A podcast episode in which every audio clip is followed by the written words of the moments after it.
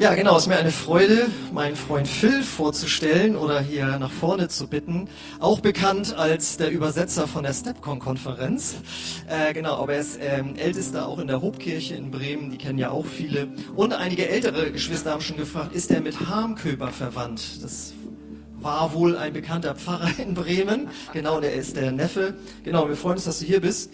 Und er bringt uns heute eine Message, die ähm, noch vorgeschaltet ist von unserer sonstigen Message, dass Jesus der Herr ist und man sollte zu ihm kommen. Nämlich gibt es überhaupt einen Gott? Und er hat eben uns fünf Gründe mitgemacht, mitgebracht, warum es ein äh, Gott überhaupt, warum er daran glaubt. Also, wir freuen uns und danke, dass du da bist. Dankeschön. Dankeschön. Ich bin gerne bei euch. Ich bin ja nicht so oft hier, aber immer gerne. Und ich freue mich, äh, dass ich heute da sein darf und es ist Premiere. Axel habe ich gefragt, ob ich predigen mag und ich mag. Dankeschön, dass ihr mich lasst. Und äh, ja, das ist ein, ein Thema heute Morgen, was mir so ein bisschen Freude macht. Das, man nennt das Apologetik. Ne? Ich, ent, ich, ich entschuldige mich dafür, wenn man das englische Wort apologize nimmt. Ich entschuldige mich sozusagen dafür, dass ich Christ bin, wenn mich das jemand fragt, indem ich mich mit guten Argumenten rechtfertige.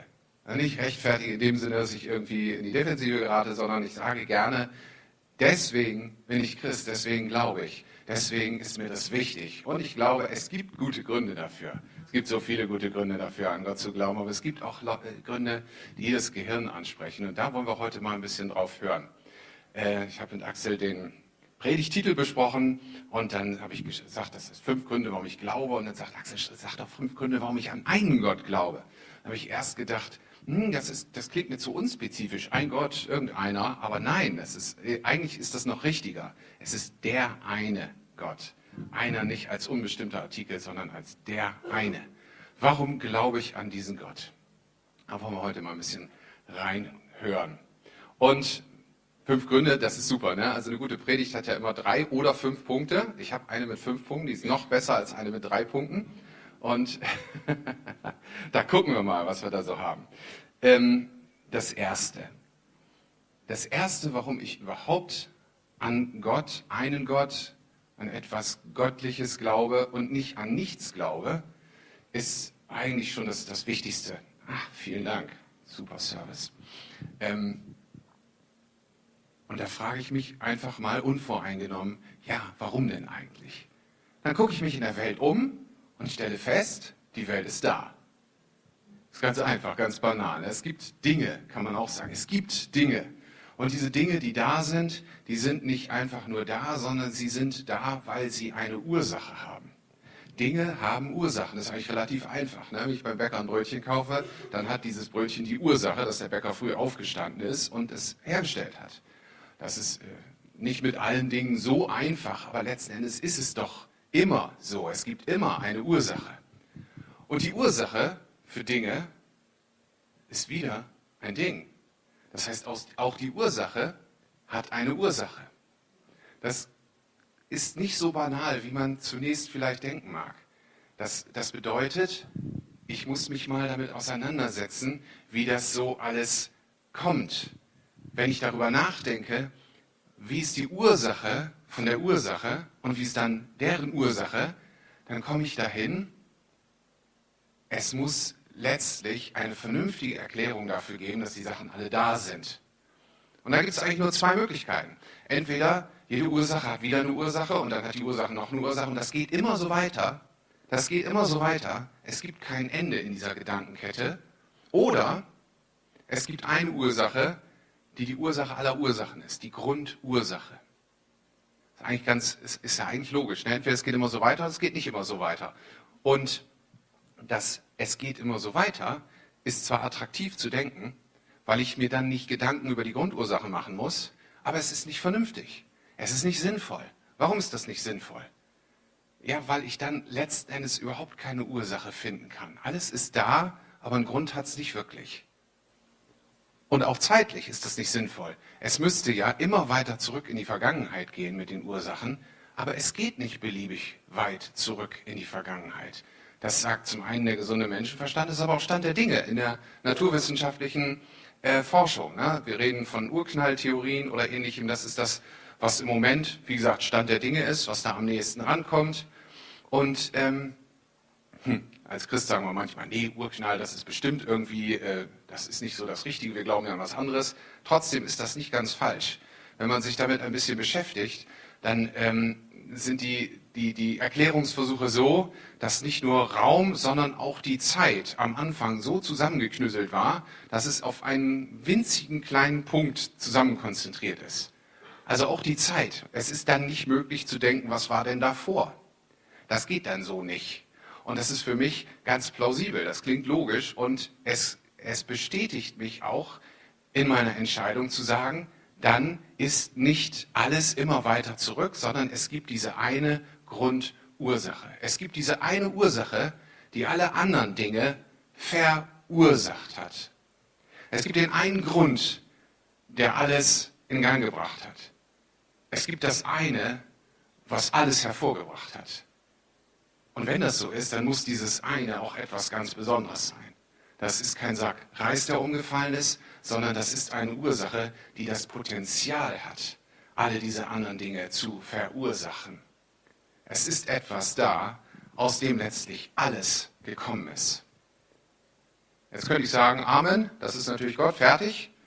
So einfach mache ich es mir heute nicht. Aber ich finde es plausibel, diese Ursache Gott zu nennen. Nicht, weil mir nichts anderes einfällt, sondern weil das die Definition von Gott ist.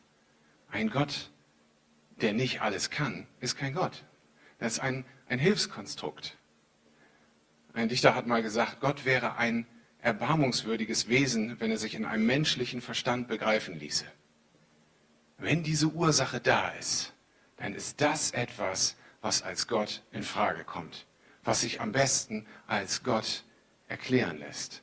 Und nur damit das gleich klar ist, nicht als irgendein Wettergott oder so. Nicht als ich weiß nicht, wie ich es nennen soll, also nenne ich es halt Gott. Das wird uns Christen gerne manchmal vorgeworfen. Ihr, ihr, glaubt an ein Buch, das haben Leute geschrieben, die wissen nicht, warum es donnert. Und dann haben sie gesagt, da scheppert einer irgendwie Bleche zusammen. Äh, und dann waren sie fertig mit der Erklärung, heute sind wir klüger. Davon rede ich nicht. Ich rede von Gott im Sinne der Ursache aller Ursachen. Ich finde das plausibel. Ich hoffe, ihr könnt mir ein bisschen folgen. Das ist also vom Allgemeinen kommt, warum ich überhaupt an irgendetwas Gottartiges glaube, weil ich finde, dass es plausibel ist. Aber warum glaube ich nicht einfach an göttliche, natürliche Prinzipien, an Grundgesetze, die einfach da sind und daraus kommt alles? Oft gibt es in diesen Diskussionen dann den Hinweis auf Wissenschaft. Ja, du glaubst das, das ist auch gut für dich. Ich sehe ja, es tut dir irgendwie gut, aber andere glauben das nicht. Das ist ja dann auch gut und so. Und heute wissen wir ja auch, wir wissen ja doch ein bisschen mehr. Ne? Wir wissen, wie das alles gekommen ist. Wir wissen, wie der Urknall geknallt hat. Wir wissen, wie die Evolution evoluiert hat. Und äh, da brauchen wir doch diese diese, äh, diesen Gedanken mit einem, einem alten Mann mit weißem Bart, der das alles irgendwie geknetet hat, den brauchen wir ja gar nicht mehr. Und dann sagen wir oft, der Glaube und die Wissenschaft stehen in, einem, in, in, in einer Konkurrenz und die Wissenschaft hat mittlerweile die viel besseren Argumente auf ihrer Seite. Das ist, lass uns mal genau hingucken, das ist gar nicht richtig.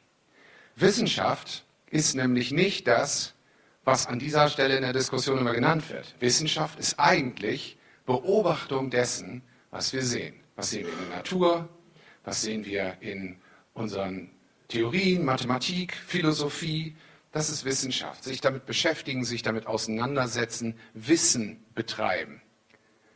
Das, was vermeintlich im Gegensatz steht, ist etwas anderes. Das nennt man Naturalismus. Das ist der Gedanke, den auch viele Wissenschaftler haben, dass alles, aber auch alles, was ist, mit meinem Gehirn erklärbar sein muss. Ich weiß, wie die Natur funktioniert. Ich weiß inzwischen, ich kann Mathematik und Physik. Und ich weiß, wie Dinge zu erklären sind. Das ist etwas anderes als beobachten. Also Wissenschaft steht gar nicht im, im Widerspruch zu, zu Glaube, sondern Naturalismus steht im Widerspruch zum Glauben. Die Annahme, dass all das, was ich sehe, sich mit natürlichen Ursachen erklären lassen muss. Wenn wir an den ersten Punkt denken mit der Ursache von Ursachen, dann wird das schon so ein bisschen weich auf den Füßen. Ne? Ähm, die Annahme, dass ich alles natürlich erklären kann. Nun ist es so, dass diese Annahme an sich gar nicht so objektiv und gar nicht so neutral ist, wie man vielleicht immer denkt oder wie einem immer so erzählt wird. Alles, was ich messen kann, ist wahr, alles, was ich nicht messen kann, ist falsch. Deswegen ist der Naturalismus so richtig und eine gute Erklärung. Das ist gar nicht richtig. Das ist gar nicht richtig. Denn wenn ich Dinge, die um mich herum geschehen, naturalistisch erklären will, vollständig naturalistisch, ohne jede Einflussnahme einer übernatürlichen Kraft, dann treffe ich eine ganze Menge Vorannahmen. Dessen muss man sich klar sein. Die Vorannahme zum Beispiel, dass es nichts Übernatürliches geben kann. Die Begründung ist dann immer, naja, es kann natürlich nichts Übernatürliches geben, weil das nicht natürlich ist.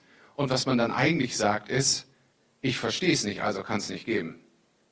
Es zeugt meiner Meinung nach von einer gewissen Größe, zu sagen, es gibt Dinge, die ich nicht verstehen kann und die auch die klügsten Menschen nicht verstehen können. Es gibt Dinge, die mit der Logik nicht erfassbar sind. Zumindest kann ich nicht ausschließen, dass es diese Dinge gibt. Und wenn ich das ausschließe, dann treffe ich eine Vorannahme, die nicht zu beweisen ist. Der Naturalismus ist also genauso ein System mit nicht bewiesenen Vorannahmen, wie es zum Beispiel der Glaube an einen Schöpfer ist. Die beiden sind diejenigen, die man gegeneinander abwägen muss, nicht der Glaube und die Wissenschaft. Das finde ich eine ganz wichtige Voraussetzung, wenn man sich mit diesen Themen wissenschaftlich beschäftigt. Hören wir doch mal auf einen dieser Wissenschaftler. Finde ich auch wahnsinnig interessant, was man da so findet. Der äh, Nobelpreisträger, ich habe, der hat den Nobelpreis sogar bekommen, äh, schon in den 50er Jahren, George Wald, hat Folgendes gesagt. Ich habe das mal versucht zu übersetzen, in etwa so. Auf die Frage nach dem Ursprung alles Lebens gibt es nur zwei mögliche Antworten. Schöpfung oder spontane Genese. Spontane Genese ist Schlausprech für zufällige Entstehung. Es haben sich Dinge einfach, die waren einfach da. Eine dritte Möglichkeit existiert nicht. Spontane Genese ist schon vor 100 Jahren widerlegt worden. Mittlerweile sind es über 150. Aber das führt uns zu der einzigen Schlussfolgerung, dass es eine Schöpfung gab, sagt ein Naturwissenschaftler. Und dies können wir aus philosophischen Überlegungen nicht akzeptieren. Deswegen entscheiden wir uns bewusst, das Unmögliche zu glauben, dass das Leben spontan durch Zufall entstand. Das ist sportlich, finde ich. Aber es zeigt das auch, was ich eben sagen wollte. Wenn man sich mit naturalistischen Erklärungen zufrieden geben möchte, was man durchaus kann, trifft man auch Vorannahmen. Man trifft auch Vorannahmen und ich finde sie nicht ganz so überzeugend. Wenn man sich dafür mehr interessiert, ich will das jetzt nicht über die Maßen ausrollen, dann kann man äh, im Internet einiges finden von Herren wie James Tour, das ist ein Molekularbiologe, oder Stephen Meyer oder Michael Behe.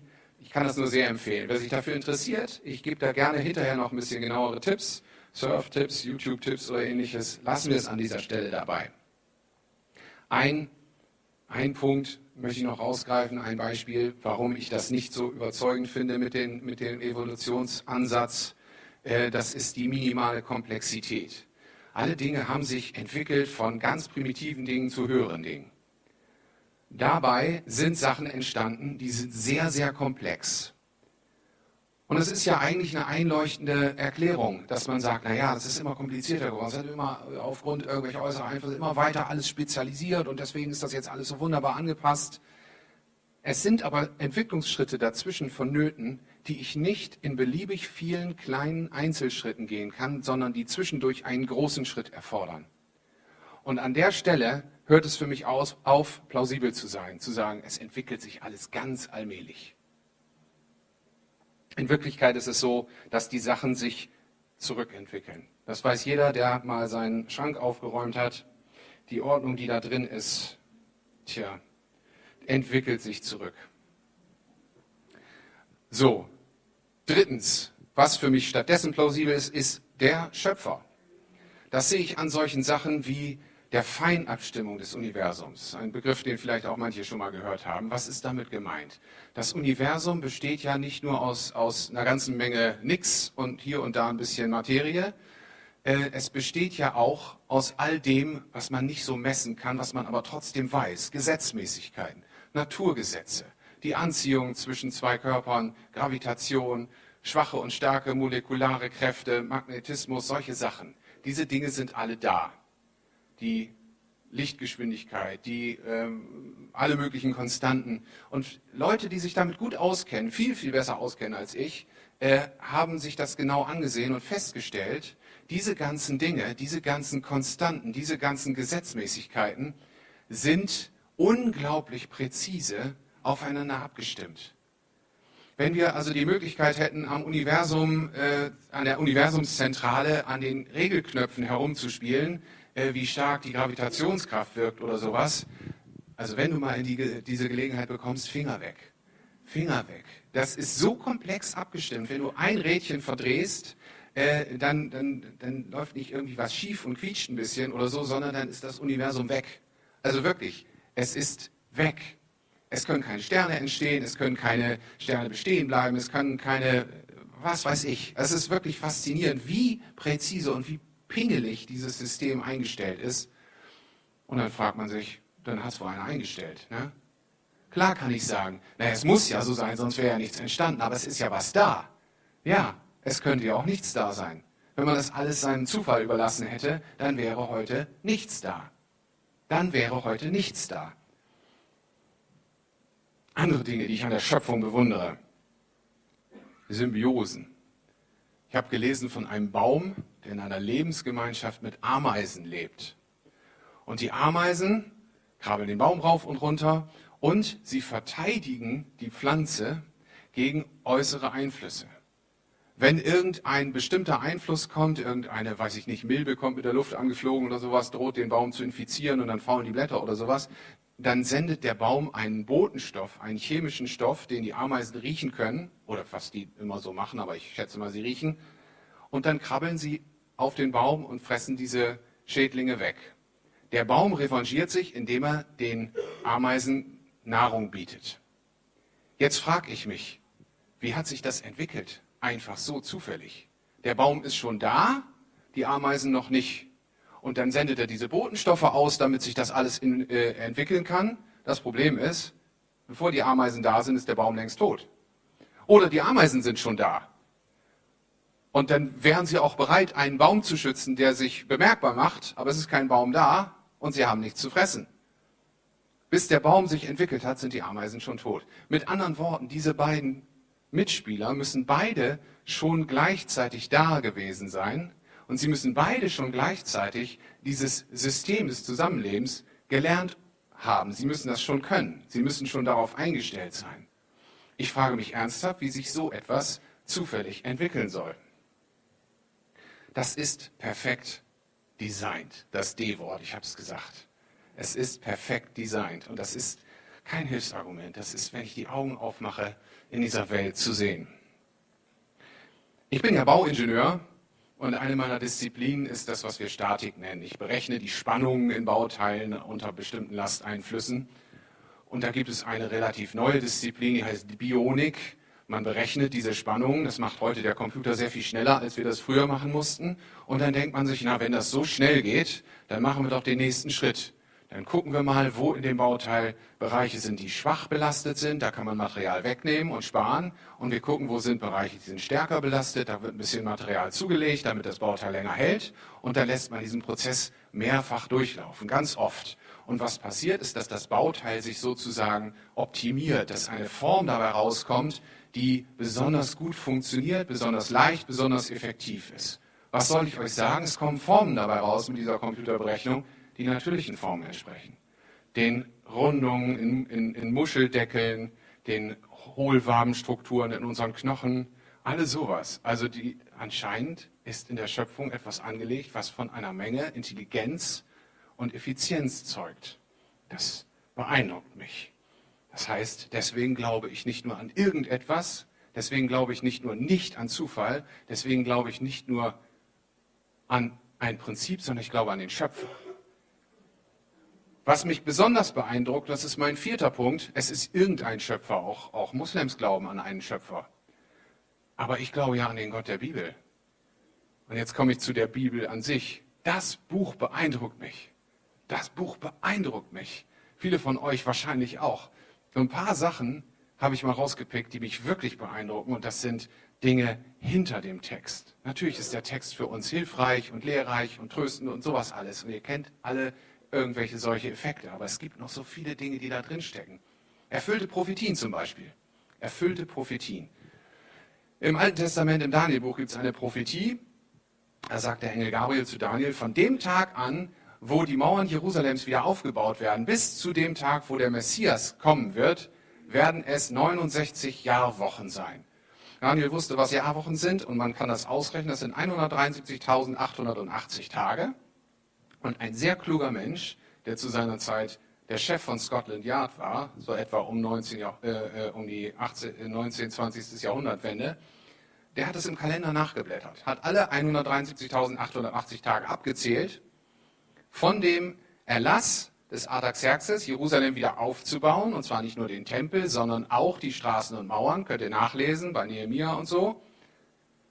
Und dann hat er abgezählt und der Tag, der dann rauskommt, ist der Tag, an dem Jesus in Jerusalem einzieht, auf dem Esel reitet, wie es in, Zach Sacharja steht, und sich als Messias von den Leuten anbeten lässt. Das erste Mal. Das erste Mal. Vorher hat er mal gesagt, meine Zeit ist noch nicht gekommen, als sie ihn zum König machen wollten. An dem Tag macht er alles, damit es genau hinkommt. Mich fasziniert das. Erfüllte Prophetie. Es gibt einen durchgehenden roten Faden von Genesis bis zu den Karten. Alles spricht von Jesus. Alles spricht von Jesus. Auf jeder Seite ist Jesus, auch im Alten Testament. Es gibt zum Beispiel eine ganz, ganz durchgängige Verwendung von immer denselben Symbolen. Der Fels im Alten Testament, der Fels im Neuen Testament. Schreibt uns Paulus, der Fels ist Christus. Und wenn du das so liest, obwohl das äh, über 40 Autoren zusammengeschrieben haben, über mehrere tausend Jahre, so ist die Verwendung doch immer gültig. Und ich könnte jetzt noch ganz viel erzählen, zum Beispiel über mathematische Strukturen im Text. Das muss ich verschieben, denn mein fünfter Punkt ist mir so wichtig. Und jetzt kann gerne das Lobpreisteam auch schon nach vorne kommen. Es ist nicht nur der Schöpfer, es ist nicht nur der Gott der Bibel, es ist der persönlich erfahrbare Gott, Jesus Christus, von dem wir sprechen. Und auch dafür gibt es ganz vernünftige Gründe. Zum Beispiel, es gibt Gut und Böse, es gibt Moral. Woher haben die Menschen das, dass sie wissen, was gut und böse ist? Wir haben uns gerade heute Morgen darüber unterhalten, dass es dem Menschen nicht wirklich innewohnt, von sich aus nach Guten zu streben. Das ist ganz verrückt. Es lässt sich relativ leicht sehen, wenn man die Augen aufmacht, dass die Menschen so nicht sind. Und trotzdem wissen sie, was gut und was böse ist. Woher kommt das?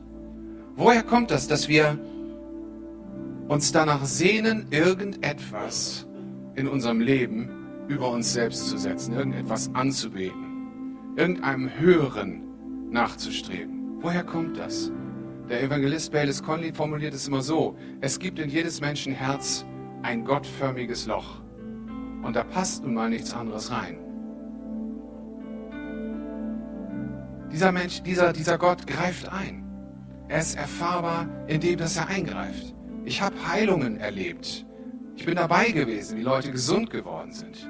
Wir hatten, als wir noch in Berlin gelebt haben, regelrecht eine Angewohnheit dass meine Frau, wenn sie Kopfschmerzen hatte, mich, mich gebeten hat, für sie zu beten und sie sind weggegangen. Das ist nicht einmal passiert. Das war unsere Angewohnheit. Jetzt sind sie ganz weg. Ich habe Menschen gesehen, die unter Gebet ein, ein, ein, ein, ein gelähmtes Bein oder zwei gelähmte Beine nach einem Bandscheibenvorfall nach 33 Jahren Lähmung wieder bewegen konnten. Von jetzt auf gleich. Ich habe sowas miterlebt. Ihr erlebt sowas hier in dieser Gemeinde. Ihr legt da Wert drauf. Und das ist, ihr wisst, dass ich nicht irgendwas daherrede, sondern dass das erfahrbar ist. Aber das Wichtigste im Hinblick auf die Erfahrbarkeit ist der Friede im Herzen. Das ist das, wenn du das wirklich selber erfährst. Wenn du von dem ganzen Kopfkram, warum es vernünftig ist, an einen Gott zu glauben, weggehst und wenn du dich darauf einlässt, dass dieser Gott nicht nur existiert, sondern dass er jetzt und hier so real ist, dass er auch dir konkret begegnen will. Die Bibel berichtet davon, dass dieser Gott ein sehr, sehr liebevolles, großes Interesse daran hat, sich in deinem Leben nicht nur im Kopf für plausibel zu erklären, sondern in deinem Herzen erfahrbar zu machen. Und das kann man nicht übertragen. Das kann ich dir jetzt nicht aufschreiben und sagen, guck mal, und dann liest du das und guckst dir das an und sagst, ja, das ist wohl so. Das kannst du am Ende nur selber rausfinden. Als ich angefangen habe, mich mit diesen ganzen apologetischen Dingen zu beschäftigen, da waren wir dann mal von der Kirche aus auf der Straße und äh, wollten da evangelisieren und ich habe mich richtig gefreut, jetzt bin ich endlich vorbereitet. Und dann kommt da so ein schlauer Student und ja, auf dich habe ich gewartet, lass uns über Evolution reden. Und wir haben uns die Köpfe heiß geredet, zwei Stunden lang, und rate mal, wer sich nicht bekehrt hat. So funktioniert das nicht. Das funktioniert anders. Das funktioniert so, dass in deinem Herzen ein Reden Gottes wahrnehmbar wird. Das ist der Heilige Geist, den Jesus uns verheißen hat. Der Job des Heiligen Geistes ist es, uns an das Herz Gottes zu ziehen. Das ist sein Job. Es ist sein Job, uns an Gottes Herz zu ziehen. Und das ist, was Gott immer noch immer noch am liebsten tut, Menschen in seine Gegenwart zu ziehen. Was ist die Konsequenz für mich? Was hilft mir das, dass ich weiß, ja, es gibt einen Gott und so ist alles plausibel? Was ist die Konsequenz für mich? Ein kluger Mensch hat mal gesagt, der größte Gedanke, der jemals in ein menschliches Hirn gefallen ist, ist meine Verantwortung, meine Verantwortlichkeit meinem Schöpfer gegenüber. Wenn es diesen Schöpfer gibt, dann stellt das an mich eine Herausforderung, der ich nicht ausweichen kann. Ich kann das beiseite tun, natürlich, aber es kommt der Tag, wo ich vor ihm stehe.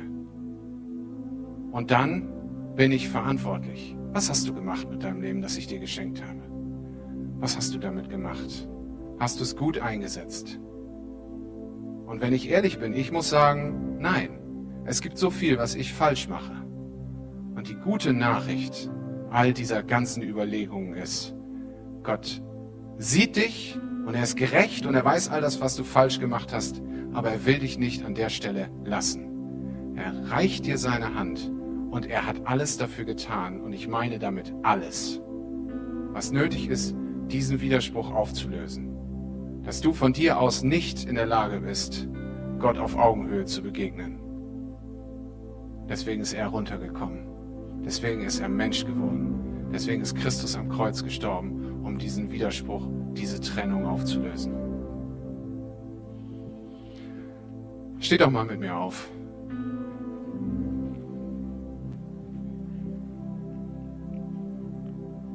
Wir wollen uns einen kurzen Moment Zeit dafür nehmen, diesem Gott zu begegnen. Ich bin fest davon überzeugt, dass er real ist. Deswegen stehe ich hier und rede davon. Und wenn es für dich nicht Realität ist, dann ist die Chance, das Realität werden zu lassen, die, dass du dich darauf einlässt.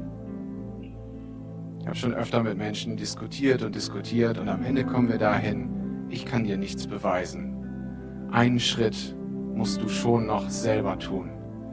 Den Schritt zu sagen, Gott, wenn es dich wirklich gibt, wenn du nicht nur plausibel bist, sondern wenn du wirklich die Ursache hinter allem bist, wenn ich wirklich dir gegenüber verantwortlich bin, dann zeig dich mir, dann will ich mich dir anvertrauen, dann will ich mich dir unterordnen und dir mein Leben geben. Das ist das Klügste, was du machen kannst. Ich habe das vor über 40 Jahren gemacht und ich bereue es keinen Tag. Ich habe mich seitdem so oft neu entschieden, dabei zu bleiben. Und es ist das, was meinem Leben Fels und Sicherheit gibt.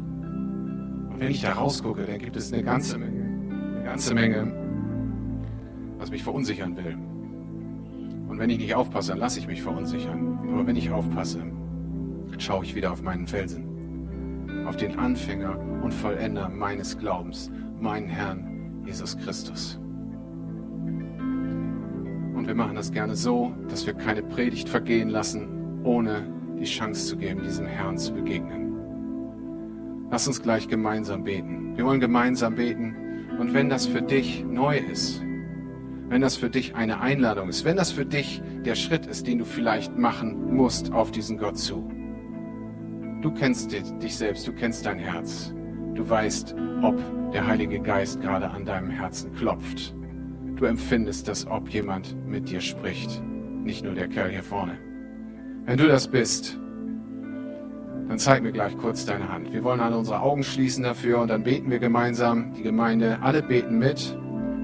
Und dann hast du die Möglichkeit, in der Freiheit deines eigenen Herzens und in der Abgeschiedenheit vor Gott alleine diese Entscheidung festzumachen. Wenn das für dich ist, dann macht mal alle die Augen zu, damit wir uns ein bisschen gegenseitig Respekt und, und Freiheit zugestehen. Wenn das für dich ist, dann zeig mir kurz deine Hand, damit ich für dich beten kann. Dankeschön. Dankeschön. Dankeschön. Und ich bete einfach vor und die Gemeinde, alle zusammen wollen wir mitbeten. Jesus Christus, ich danke dir von ganzem Herzen, dass du nicht nur Gott bist, dass du nicht nur der Schöpfer über alle Dinge bist, sondern dass du dich zu mir herunterbewegt hast. Dass du dich erfahrbar machst, dass du mir deine Hand ausstreckst jeden Tag neu. Und mich befreien willst von dem, was mich von Gott trennt. Ich sag dir, ich höre dein Rufen und ich antworte, komm du in mein Leben. Sei du mein Herr und Heiland. Vergib mir meine Schuld. Nimm mir weg, was mich von Gott dem Vater trennt. Und mach mich zu seinem Kind. Ich empfange jetzt deine Vergebung und deinen Heiligen Geist. Amen. Amen.